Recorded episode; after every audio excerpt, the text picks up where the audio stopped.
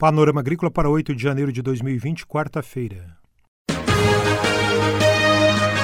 A EPAGRE e a Secretaria de Estado da Agricultura e da Pesca apresentam Panorama Agrícola, programa produzido pela Empresa de Pesquisa Agropecuária e Extensão Rural de Santa Catarina.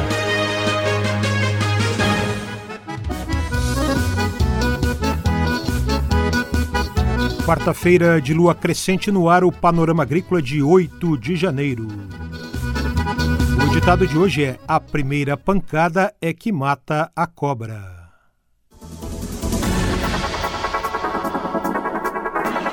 Água limpa para a maricultura e um livro sobre a beleza das ostras. Assuntos de hoje do nosso programa. Dica do dia. Dica de saúde. As plantas alimentícias não convencionais, as chamadas punks, são ótimas opções para incluir novos sabores e saúde no prato. Diversificando a alimentação, diversificamos o consumo de nutrientes.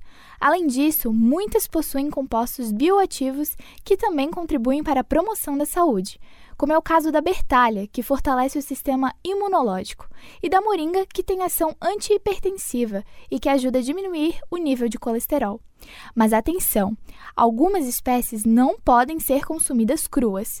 Por isso, antes de consumir, é preciso saber identificar a planta e conhecer mais sobre ela. Vamos agora viajar por Santa Catarina. Olá, Mauro, Eduardo e amigos ouvintes.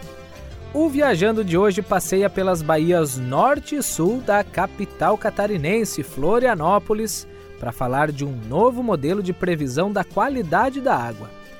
A ideia é trazer mais segurança na produção catarinense de moluscos. Um aplicativo online também será disponibilizado aos maricultores, que poderão acompanhar a sanidade de áreas marinhas em tempo real. Bom, importante lembrar que a produção brasileira de moluscos está concentrada em Santa Catarina, com mais de 99% da produção nacional. Por ano são cerca de 20 mil toneladas, incluindo aí ostras, mariscos e mexilhões. Então, para o Estado seguir como referência nacional no cultivo, a Ipagre SEDAP, Centro de Desenvolvimento em Aquicultura e Pesca, está aí desenvolvendo essa nova proposta baseada em ferramentas informatizadas e modelos matemáticos. O sistema utiliza combinações para avaliar riscos microbiológicos na água. Quem dá os detalhes é o pesquisador da Ipagre, Robson Ventura de Souza. Hoje Santa Catarina já está é, bastante à frente nessa questão. Desde 2012, Santa Catarina faz um monitoramento da qualidade das áreas de produção de moluscos aqui em Santa Catarina, alinhado com o que é feito no mundo todo. Só que no mundo todo existe uma discussão que esse tipo de monitoramento ele tem uma pequena limitação, que ele sempre reflete a condição, por exemplo, da qualidade da água ou dos moluscos num, um, um, horizonte temporal passado.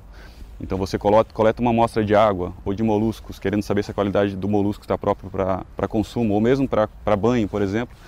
Você encaminha essa amostra para um laboratório, esse laboratório faz análise, uma cultura, isso demora alguns dias. Então a gente sempre tem um retrato de como estava a água ou os moluscos na semana passada, por exemplo. E hoje existe essa tendência de se trabalhar com ferramentas informatizadas para se fazer a previsão em tempo real. Então é isso que a gente vai tentar fazer agora aqui em Santa Catarina. É, então, por meio de análise de dados ao longo do tempo, a gente correlaciona esses dados com dados, por exemplo, de estações meteorológicas, que a PAG tem várias espalhadas pelo estado.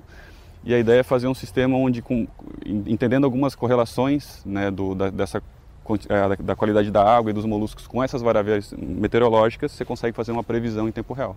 Esse novo modelo de previsão é considerado um importante sistema de alerta precoce.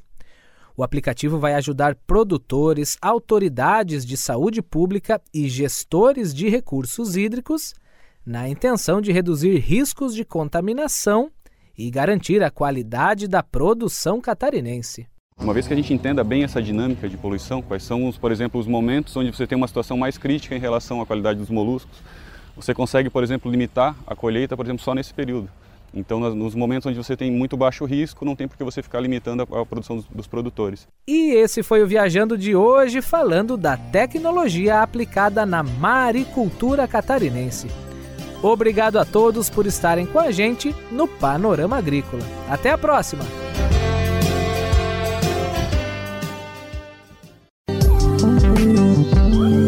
Começa agora o Espaço da Mulher.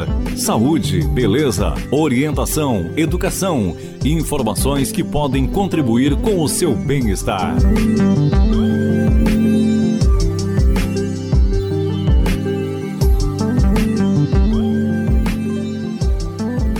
No Espaço da Mulher de hoje, nós vamos conversar com duas mulheres fotógrafas, autoras do livro Ostras Coisas do Mar começando com Nilva Damian. Esse livro a gente uh, resolveu fazer porque sabemos que, a, que os ostricultores fizeram de Florianópolis a capital da ostra né, nacional capital nacional da ostra. E por conta disso, a gente achou que merecia uma maior valorização, porque não tem muito material nessa linha também. E como Florianópolis tem belezas maravilhosas, a gente resolveu unir tudo isso: as pessoas que trabalham, a beleza do lugar e a, o próprio trabalho em si, que é muito interessante. É muito, uh, ele é muito intenso, ele tem muita relação, essa relação do mar que, que castiga e ao mesmo tempo dá um prazer incrível. A ostra faz muito isso, assim. Acho que todo mundo que lida com o mar tem um pouco disso, né? Os pescadores, os ostricultores, eles têm esse, essa relação com o mar e tem essa relação com o mar tem essa relação com eles, né? Em termos de fotografias, que tipo de fotografias aparecem na publicação? É processo de produção? É mais ligado à natureza? É, é mais o maricultor trabalhando? A gente botou um pouco de cada coisa. Na verdade, a gente não queria fazer a coisa como científico, a gente queria fazer ele poético. Então, ele tem assim paisagens dos lugares, porque a gente foi para o sul da ilha, no Ribeirão da Ilha, e no norte da ilha Sambaqui e Santo Antônio. Então, tem bastante paisagem do lugar, tem o cultivo, tem, a, tem o cultivo, a produção, tem as pessoas que são pessoas incríveis, pessoas assim amorosas, dedicadas, eh, nos receberam de braços super abertos, nos levaram a conhecer lugares que a gente. Eu moro há 33 anos na ilha e não conhecia. A ilha de Florianópolis nos surpreende o tempo inteiro. E, e para nós foi muito gratificante. A Sandra Poente é outra autora do livro. Como é que foi concebido o livro assim em termos de, de captação de recursos? É, foi através da Lei do Incentivo à Cultura, né? com captação na iniciativa privada. E em termos de conteúdo, além das fotos, a parte de texto, quem é que fez? É, a parte de texto é, foi o jornalista Paulo Clovis Schmidt, ele que fez toda essa parte, é, tra transformou o livro em uma obra assim é, mais poética, né? Porque a ideia era, era contar um pouco do, da, da cultura do cultivo da ostra é, aqui na ilha de Santa Catarina. Então foram fotografadas as regiões de Santo Antônio de Lisboa, Sambaqui e Ribeirão da Ilha, contando um pouco sobre a produção, a maricultura, sobre os criadores e também é, tem uma parte muito importante que retrata né, a história de duas pioneiras, duas mulheres pioneiras, que é a Joconda, que começou é, foi uma das primeiras né, é, maricultoras na, na região de Santo Antônio de Lisboa e a Rita de Cássia, que está até hoje é, no Ribeirão da Ilha. Então, essas duas mulheres nos encorajaram e nos deram, é, digamos, esse, essa inspiração, né? Porque é, nós somos também duas fotógrafas, duas mulheres, né? Lutadoras ali. Então, essa, essa, essa, essa passagem explicando sobre elas foi, foi muito gratificante. Então, Ostras Coisas do Mar é um resumo aí de história, cultura, gastronomia e belas paisagens. Belas paisagens, isso mesmo. Vale a pena conferir. Quem desejar uh, adquirir o livro, como pode fazer?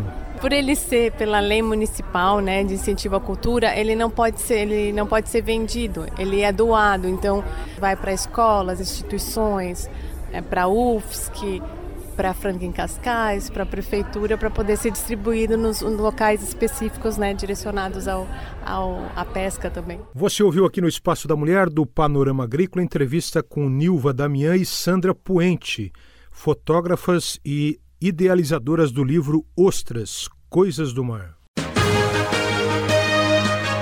A EPAGRE e a Secretaria de Estado da Agricultura e da Pesca apresentaram Panorama Agrícola. Programa produzido pela Empresa de Pesquisa Agropecuária e Extensão Rural de Santa Catarina.